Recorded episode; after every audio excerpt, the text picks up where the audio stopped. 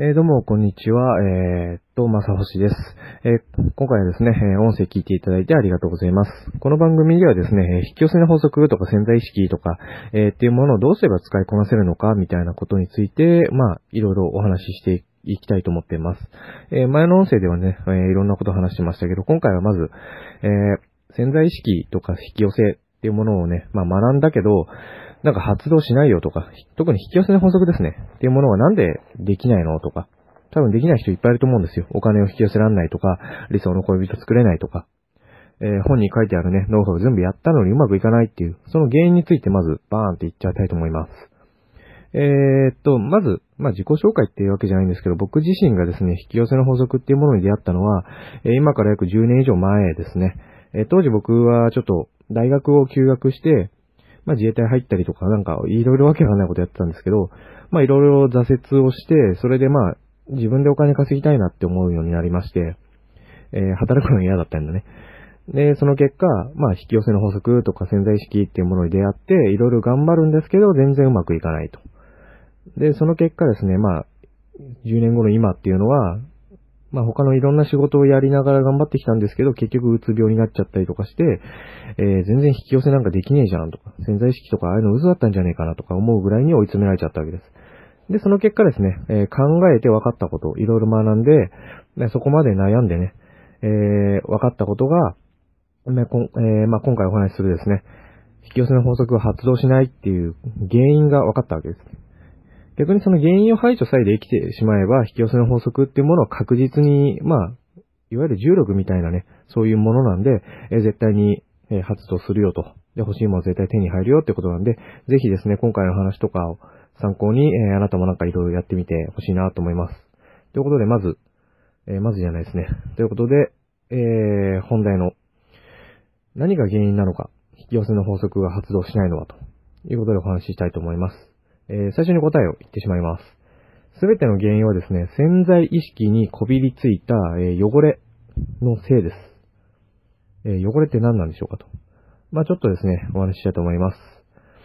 で、引き寄せの法則が発動しないのは、潜在意識にこびりついた汚れのせいですよ、と。で、その潜在意識の汚れっていうのは何なのか。それはですね、まあいろんな言い方があるんですけど、最もわかりやすい言い方は、罪悪感えー、罪悪感です。後ろめたさとかね。で、その罪悪感こそ引き寄せの法則発動の邪魔をする唯一の存在なんです。で、そしてあなたが今までどんなに一生懸命引き寄せの法則の本読んでも、えー、そこに書かれているメソッドとかね、えー、まあ、なんとかメソッドとか、やり方とか、アファーメーションとか、まあ、いろんなありましたけど、そういうの、そういうのを実践しても欲しいものが引き寄せられてこない、すべての原因なんですね。えー、僕らの心、それも潜在意識の奥っていうものには、いつの間にかその罪悪感っていうものが植え付けられていて、えー、引き寄せの法則の発動っていうのは阻んでいます。まあ、正確にはですね、発動を阻んでるわけじゃないんですね。引き寄せの法則っていうものは、いわゆるその、重力とか、そういう絶対的なものなんで、まあ、常に発動はしてるんです。でこれは事実です。これはまず認識してください。引き寄せの発動は常に発動していると。まあ、なんか、本末転倒の言い方ですけど。まあ、重力と同じで本来発動しないなんてことはないんですね。でも、でも欲しいものが手に入らないっていうことがあると。それは、罪悪感っていうものがあなたにせっかく引き寄せたものを受け取るっていう行動を拒ませてるからなんですね。いいですか？受け取ることを拒ませてるから手に入んないと。で、シークレットっていう本を読んだことがあるのならですね、あのこんな話を読んだことあると思うんですよ。えピアノ買ったピアノっていうのを家に運び込むっていう例え話があったと思うんですけど、えー、っとですね、まあ、ピアノを買って、それを飛行機で家まで空輸する料金っていうのと、そのピアノを家の玄関から家に入れて部屋に運び込むまでの料金が同じだったっていう話。えつまりですね、引き寄せの法則において最も重要なのは、引き寄せたもの、まあ、取り寄せたものですね、空輸したもの、ピアノ。それを部屋の中に運び込む。実際にピアノを弾くまでの間に必要なやつですよね。つまりその受け取る。っていうことなんですよ。引き寄せたものを受け取ることが一番重要と。で、しかし僕らの罪悪感ってものはその受け取ることをさせてくれないんですよね。この罪悪感ってのは一体何なのかと。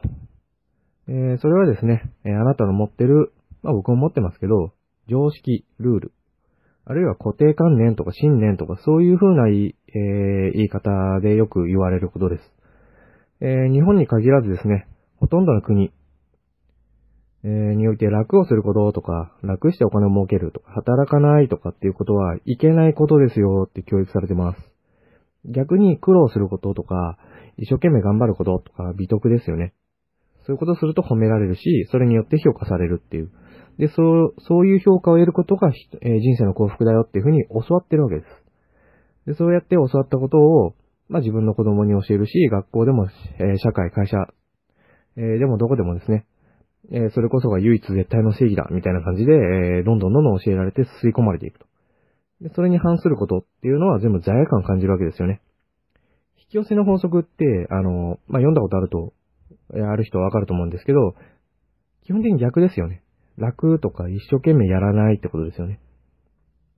まあ、楽して頑張らないで好きなことして幸せってしていれば欲しいものは何でも手に入るよってことを言ってるんですから、もう今までの人生で学んだ常識っていうものの完全に真逆なわけですね。だからこそ、まあ、僕だったら20年以上とか、まあ、他の人人によっては30年、40年とかもっと長い時間を常識としてきた考えに反することっていうものは、えー、罪悪感を感じるようになってしまったんです、もう完全に。えー、自動でね。まあ、罪悪感っていうのは後ろめたさというふうにも言えますと。まあ、堂々と言えないこととかね、してるとき、こそこそしてるときのあれです。なので、まず罪悪感が原因だよと。ということを理解してください。えー、っとですね、まだまだちょっとあるんですけど、今回はこの辺で、えー、まあ、また次回ね、楽しみにしていてください。最後まで聞いていただきありがとうございました。